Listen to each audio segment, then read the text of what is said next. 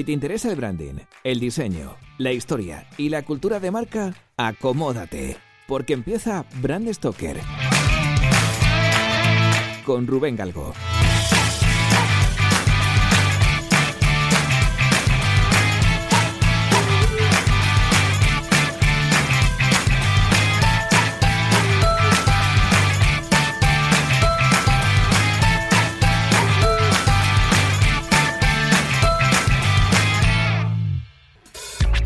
Muy buenas amigos de Brand Stoker, ¿qué tal? Bienvenidos una semana más a un programa en el que voy a contaros el origen de una marca con historia. ¿Sabéis qué tiene que ver Julio César, Gutenberg, Baskerville, el tipógrafo, el crowdfunding y el Departamento de Defensa de los Estados Unidos con la arroba y el correo electrónico? Bueno, pues esta semana en Brand Stoker nos vamos al corazón de Castilla-La Mancha, a Ciudad Real, para contaros la historia de la marca Acumba Mail y el origen del newsletter.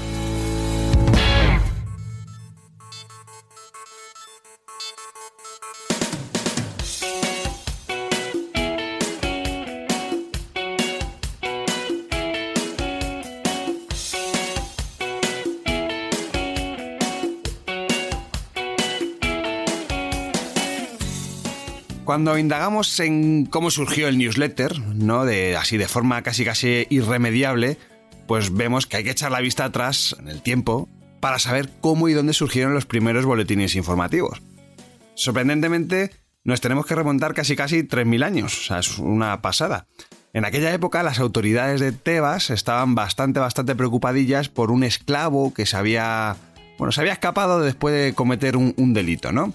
Mientras este hombre estaba a la fuga, las autoridades decidieron ofrecerle a la población una cuantiosa recompensa para quien lo apresase. Esta preocupación quedó plasmada en un papiro, un papiro que circuló por la capital de Egipto como una especie de aviso a sus ciudadanos. El papiro de Tebas, que es como pasó a la historia, es la acción de marketing más antigua que se conoce. Pero la cosa no queda ahí. Los babilonios, por ejemplo, que eran unos grandísimos comerciantes, anunciaban sus productos en tablillas de arcilla marcadas con su famosa escritura cuneiforme. En Occidente, eh, Julio César narraba al pueblo romano sus hazañas en las campañas de las Galias mediante unos textos que eran tan épicos casi casi como propagandísticos. Mientras que en Oriente la dinastía Tang mantenía informado al pueblo chino de todo lo que iba sucediendo en su territorio con una especie de folletines de noticias.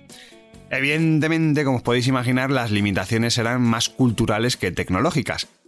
Y justo, justo, justo cuando se empezaba a superar esta barrera, en el año 1450, apareció Gutenberg con su famosa imprenta de tipos móviles y lo cambió absolutamente todo. En este momento la cultura encontró por fin un vehículo, encontró un vehículo perfecto para expandirse por todo el mundo y proliferaron no solamente libros, sino también volantes, folletos, periódicos, boletines, en fin, un montón de información escrita, vaya. Las décadas siguientes fueron las de las primeras fundiciones de tipos, los grandes tipógrafos, ¿no? Pues eh, Jenson, Garamond, Bodoni o Granjon, ¿no? Pues le dieron paso a los Didot, Carlson, Baskerville y muchos otros diseñadores de tipos que burilaron letra a letra la legibilidad de todos los textos que se publicaran hasta entonces, ¿no? Pero es que además, sobre todo, los dotaban de una belleza gráfica y formal que enriquecía su contenido de manera increíble. Os podéis hacer la idea de que la información entonces era sinónimo de poder, igual que lo es ahora. Martín Lutero se dio cuenta de ello y llenó Alemania de folletos, de boletines, ¿no? Con un montón de textos en los que iba negando la jurisdicción del Papa sobre la cristiandad. Su ánimo, vamos, lo que pretendía Lutero, eh, al fin y al cabo era una especie de vuelta al cristianismo primitivo, ¿no? Bueno, ya sabéis que este movimiento se conoció como la Reforma Protestante y terminó causando un cisma en la Iglesia que fue bastante morrocotudo. Cuando la reforma dio el salto a Inglaterra, lo hizo acompañada de un fortísimo conocimiento de las técnicas de impresión, de las técnicas gráficas y bueno, pues este hecho dejó un legado de fundidores, de tipógrafos e impresores en Inglaterra que fue maravilloso y que además duró un montón de, años, ¿no? Eh, uno de estos herederos, uno de los herederos de aquella tradición inglesa, aunque es verdad que nació en Estados Unidos, fue el impresor Bartholomew Grimm. Este buen hombre un día recibió el encargo de imprimir unas cartas, una especie de epístolas con noticias que aparecían en las revistas londinenses, ¿no? Pues que hablaban sobre política, sobre las guerras europeas, bueno. La cuestión es que el trabajo iba a ser costeado por el mismísimo gobierno británico. Eh, el objetivo era mantener informadas a las colonias británicas de Norteamérica, pues de toda la actualidad que iba viviendo Inglaterra, sobre todo. Y bueno, pues eh, iba a ser además una tirada limitada. Todas las copias iban a ser eh, de alguna forma aprobadas por el mismísimo gobernador de Nueva, de Nueva Inglaterra. Bueno, el editor y padre de aquella genial idea fue el escocés John Campbell. Campbell era un cartero, un librero de estos de, de, toda la vida, ¿no? Que estaba en Boston, que llevaba algo más de un año enviando, pues cada semana, boletines informativos de todo lo que iba sucediendo en Europa al gobernador de Nueva Inglaterra. Esto era una especie de, página en tamaño A3 más o menos que estaba impresa a dos caras. Pues este buen hombre dijo, bueno, pues si lo estoy haciendo para un señor, ¿por qué no lo hago para todo el mundo? ¿Por qué no hago este tipo de noticiero, estos boletines informativos para todo el mundo? Y se lió la manta a la cabeza y lo hizo. Bartholomew Grimm eh, al final aceptó el encargo y el 24 de abril del año 1704 pasó a la historia por ser el impresor de el Boston Newsletter, considerado como el primer periódico de Norteamérica.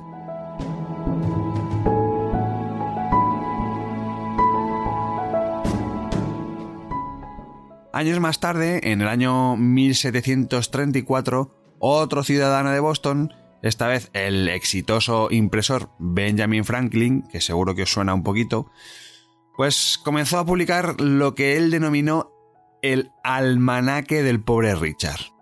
Era una estrategia de marketing pura y dura para promocionar su imprenta. ¿Cómo lo hizo? Bueno, pues imprimiendo un montón de predicciones meteorológicas, recetas, incluso consejos, ¿eh? imprimió tantísimos que alcanzaban las 10.000 copias al año, o sea, era una barbaridad.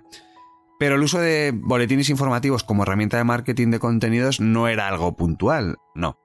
En el año 1882, un boletín de la compañía Edison ayudó a difundir los beneficios de la iluminación eléctrica. En el año 1888, Johnson Johnson, seguro que suenan estas marcas, lanzó la publicación Métodos modernos de tratamiento de heridas antisépticas, que era un folletín que tenía mogollón de información súper valiosa para la comunidad médica. Posteriormente, en el año 1900, Michelin lanzó la mítica guía Michelin, de la que además pronto hablaremos en Brand Stoker, que era una publicación que ayudó a miles de conductores a, mantener sus coches en buen estado por un lado y luego por otro lado, pues, oye, pues iban en un viaje y de repente no encontraban alojamiento, pues tiraban de la guía Michelin y encontraban un sitio donde poder hospedarse, ¿no? Bueno, pues básicamente era eso. La cuestión es que Michelin inició una senda de éxito que, claro, otras empresas también quisieron caminar, ¿no? Las marcas, en definitiva, querían tener su propio boletín. A lo largo de la primera década del siglo XX, ya había boletines informativos que cubrían cientos de temas, ¿no? Desde negocios e industrias de lo más variopintas hasta agricultura, moda. Un ejemplo muy claro era The Kiplinger Letter, que hacía pronósticos financieros y la verdad es que funcionaba bastante bien. Bueno, según avanzaba el siglo XX, la informática y sobre todo los ordenadores fueron cambiando nuestras vidas. Eh, bueno, ya sabéis que os voy a contar, ¿no? Ya sabéis lo que supone, lo que supuso todo esto. Pero es que también cambiaron los boletines informativos. Ay, amigos, y aquí entra en juego el Departamento de Defensa de los Estados Unidos. El Departamento de Defensa de los Estados Unidos creó ARPANET, ARPANET es un naming que responde a las siglas Advanced Research Projects Agency Network, que era una red que conectaba con varios ordenadores a la vez dentro del departamento para agilizar su comunicación interna. El 29 de octubre de 1969 el mundo cambió. El mundo cambió porque se consiguió enviar el primer mensaje desde un ordenador a otro dentro de la red de ARPANET.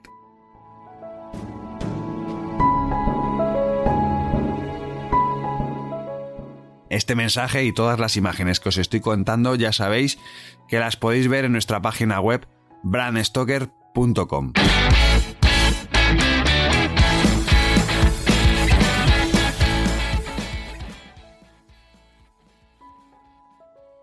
La comunicación instantánea era algo muy cómodo. Por eso en el Departamento de Defensa se dieron cuenta y bueno, pues en el año 1971 Ray Tomlinson recibió el encargo de desarrollar un sistema de correo electrónico para ARPANET. Vamos, que se currase un software para esta plataforma. Pronto vio que la red de ordenadores era bastante compleja, ¿eh? que esto no era moco de pavo, y se tuvo que enfrentar a un problema. Y el hombre se puso ya a trabajar y dijo, bueno, ¿y, cómo voy a indicar yo a qué ordenador va dirigido el mensaje que estoy escribiendo? Bueno, pues Tomlinson encontró una respuesta casi casi magistral. Y es que primero escribió el nombre del usuario y después puso el nombre del ordenador o el servidor, vaya, para, para entendernos. Pero es que además la gracia de todo esto es que nombre y ordenador fueron separados por un símbolo que no se había usado todavía. Estoy hablando del símbolo de la arroba. Señoras y señores, había nacido el correo electrónico.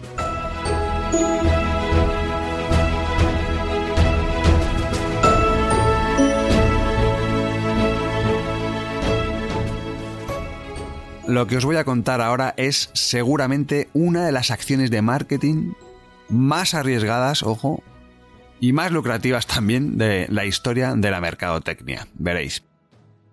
Buena parte de los equipos de ARPANET eran de la marca DEC, Digital Equipment Corporation. La cosa es que lleva mucho tiempo sin comprar ordenadores de esta compañía y el director de marketing de DEC, Gary Twerk, estaba como loco por vender sus nuevos mini ordenadores DEC System 2020. Y claro, el hombre pues no tenía forma de llegar a los desarrolladores de ARPANET. Él quería llegar a, la gente que estaba trabajando todo el día con ARPANET.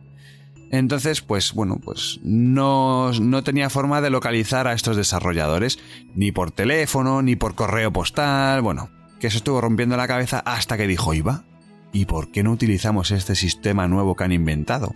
¿por qué no utilizamos el email? Según se ha encargado el propio Twerk de explicar a lo largo de su vida, pues buscó un directorio impreso en las oficinas, buscó un directorio donde estuviesen las direcciones, valga la redundancia, de los usuarios, subrayó 400 nombres, se los pasó a su jefe de producto, a Carl Gadley, y este las escribió una a una en el sistema de correo. Finalmente Twerk escribió la siguiente invitación. Digital Equipment Corporation hará una presentación de producto de los nuevos miembros de la familia DEX System 20. La familia de computadoras DEX System 20 ha evolucionado el sistema operativo Tenex y la arquitectura de computadoras DEX System 10. Ambos ofrecen soporte completo de ARPANET bajo el sistema operativo TOPS 20.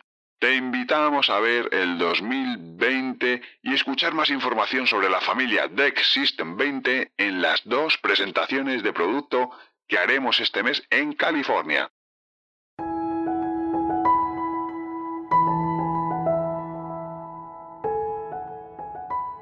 La carta sigue, ¿no? Pero bueno, básicamente esto es lo que contaba esta invitación, este mensaje de correo electrónico que hizo Twerk. Si tenemos en cuenta que cada Deck System 20 costaba 150 mil dólares, que se dice pronto, pues las ventas de Digital Equipment Corporation se dispararon la friolera de 13 millones de dólares.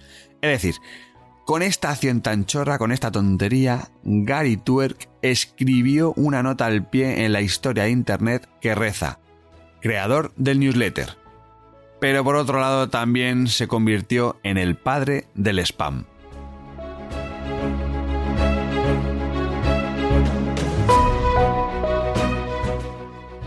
La captación de suscriptores para crear listas de correo a las que enviar posteriormente newsletters es una de las técnicas más efectivas del marketing online, ¿no? Yo creo que todos los que os dedicáis a esto sabéis un poco de lo que estoy hablando. De hecho, eh, los profesionales del marketing pueden medir las tasas de apertura, los clics, eh, bueno, cientos de datos, ¿no? Que les ayudan a perfeccionar y a mejorar sus campañas por correo electrónico y a satisfacer también las necesidades de sus audiencias, ¿no? Bueno, de sus audiencias y de sus clientes. De hecho, en la primera década de los años 2000 llegaron las primeras empresas y herramientas especializadas en el email marketing. En España, de hecho, tenemos el ejemplo de Acumba Mail Acumba Mail es una completísima herramienta de marketing online cuyo origen nada le tiene que envidiar a estas startups californianas ¿no? que todos conocemos. ¿no? Y, de verdad que no estoy exagerando, veréis. Nuestro palo alto particular es en este caso Ciudad Real y nuestros emprendedores son Ignacio Arriaga, Rafa Cabanillas, Miguel Gómez, los tres son programadores, ¿vale? Y el diseñador Carlos Hervás. Ignacio, Rafa y Miguel, es decir, los programadores, en el año 2010 ya habían inventado, ya habían creado la primera plataforma de crowdfunding en España, eh, que se llamaba, bueno, se llama lanzanos.com.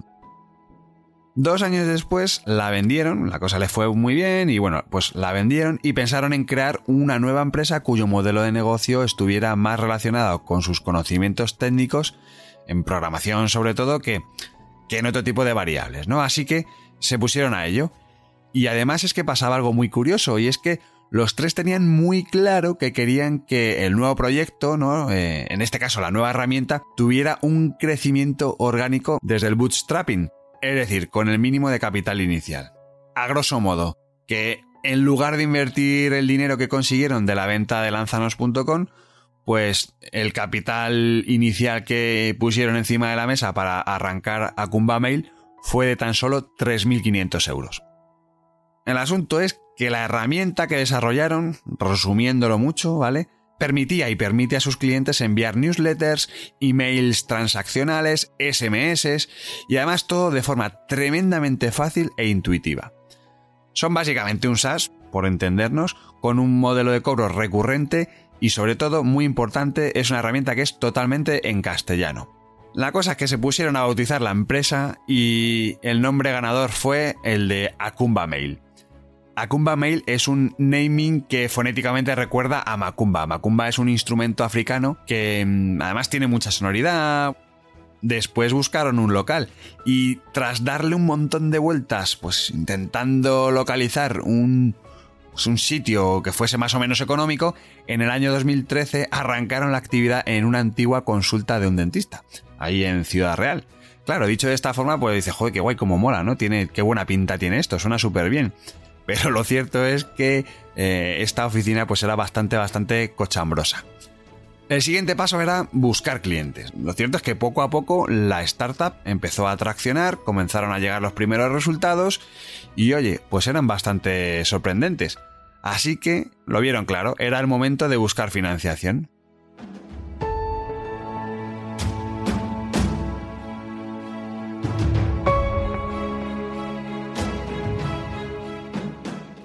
la búsqueda de financiación de Acumba Mail no fue tan fácil como, como deseaban y sobre todo como se esperaban, ¿no? Y al final pues decidieron, los socios decidieron esperar un tiempo. Mientras tanto, hicieron un ejercicio que yo creo que es bastante interesante y es que, bueno, pues empezaron a llamar a todos los clientes, los poquitos clientes que tenían, pues bueno, los empezaron a llamar uno a uno para conocer cuál era su nicho de mercado. Este hecho eh, fue muy, muy, muy importante para el devenir de la, de la empresa, porque en, bueno, en esta operación descubrieron que uno de los principales problemas mm, con los que se encontraban las empresas españolas al trabajar con este tipo de plataformas, por un lado era la complejidad y por el otro el idioma. Así que decidieron especializarse en un servicio muy, muy, muy sencillo para pequeñas y medianas empresas. Vamos, tan sencillo que en cada empresa pudiesen hacer sus propios mailings ellos mismos, ¿no? Vamos, un self-service de toda la vida, vaya. Estamos ya en el año 2014, el negocio estaba mejorando y bueno, pues llegó el momento de contratar a su primer empleado. Al año siguiente siguieron creciendo, seguían además haciéndolo con bastante fuerza, la verdad, y se beneficiaron de la mejora de las experiencias de usuario de las páginas de marketing. Esto supuso un aumento importante en las conversiones, esto en primer lugar, ¿vale? Pero no solo se tradujo en un aumento de la facturación, ojo, sino que empezaron a recibir llamadas de clientes super top. Es decir, empezaron a llamar empresas mucho más grandes. E-commerce super potentes, grandes retailers, eh, empresas del IBEX 35, o sea, imaginad, ¿no? Era una, una locura. Así que después de todo, bueno, pues parecía que habían creado una plataforma que se ajustaba como un guante a las necesidades de las pymes y casi casi de rebote de las empresas más importantes de España. O sea, casi nada. En marzo de 2015, tanto ruido, tanto ruido que estaba haciendo Akumba Mail, pues no pasó desapercibido para el gigante MailUp. MailUp es una empresa italiana muy parecida a Akumba Mail, pero con un volumen de clientes y por supuesto de facturación muchísimo mayor. Para que os hagáis una idea, si Akumba Mail estaba facturando en torno a 150.000 euros anuales, MailUp facturaba 10 millones de euros. Y además es que daba la casualidad que querían expandirse hacia el mercado hispanohablante. O sea que resumiendo, eh, MailUp quería comprar Akumba Mail. Aprovecho este momento álgido para deciros que por ser oyentes de Brand Stoker tenéis un descuentazo del 30% en Akumba Mail durante los tres primeros meses en cualquier tarifa de envío de emails. Tan solo tenéis que entrar en akumbamail.com e introducir el código BrandStoker durante el proceso de pago.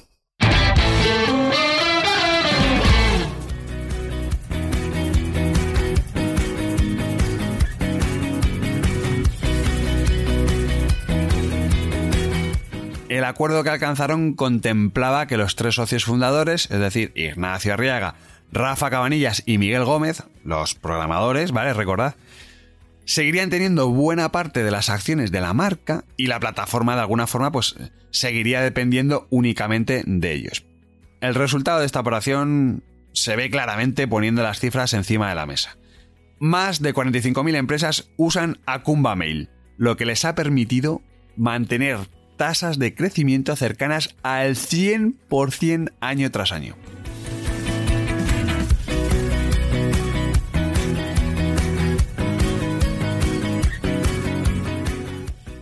Antes de finalizar, tengo que decir que el caso de Akumba es un ejemplo más de una startup de éxito que curiosamente no ha necesitado fraguarse en una gran urbe como Madrid o Barcelona. Eh, esto ya lo vimos en Brand Stoker cuando hablamos de la marca Hawkers. Tampoco requiere necesariamente de grandes inversiones económicas, por lo menos inicialmente, ¿no?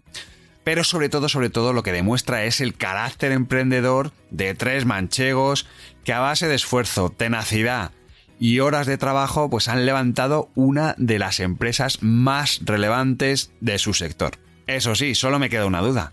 ¿Qué hubiera pasado si estos tres emprendedores hubiesen trabajado en ARPANET?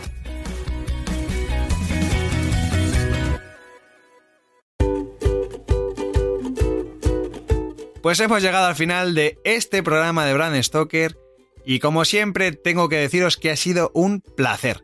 Pero antes de echar el cierre, quiero recordaros que podéis apoyar nuestro trabajo de dos formas muy sencillas. La primera es realizando vuestras compras en Amazon a través del enlace de afiliados que tenemos en nuestra página web. Y la segunda es haciendo mecenas de Brand Stoker en iVoox.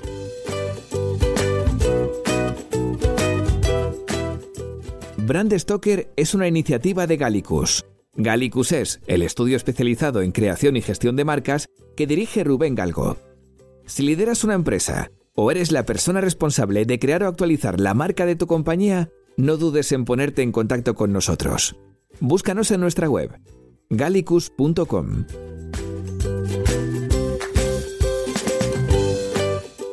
Ya sabéis que nos podéis seguir en Twitter, Facebook e Instagram donde nos encontraréis con el usuario Gallicus Branding, o si lo preferís, me podéis seguir a mí a través del usuario Crenecito. Por supuesto, no olvidéis comentar este programa, darle a me gusta y compartirlo en vuestras redes sociales. Y si os habéis quedado con ganas de más, podéis escuchar más programas de Brand Stoker en iVoox y sobre todo en brandstoker.com. Muchas gracias por estar ahí y recordad, como dijo Paul Rand, el diseño es simple. Por eso es tan complicado. Hasta el próximo programa. ¡Chao!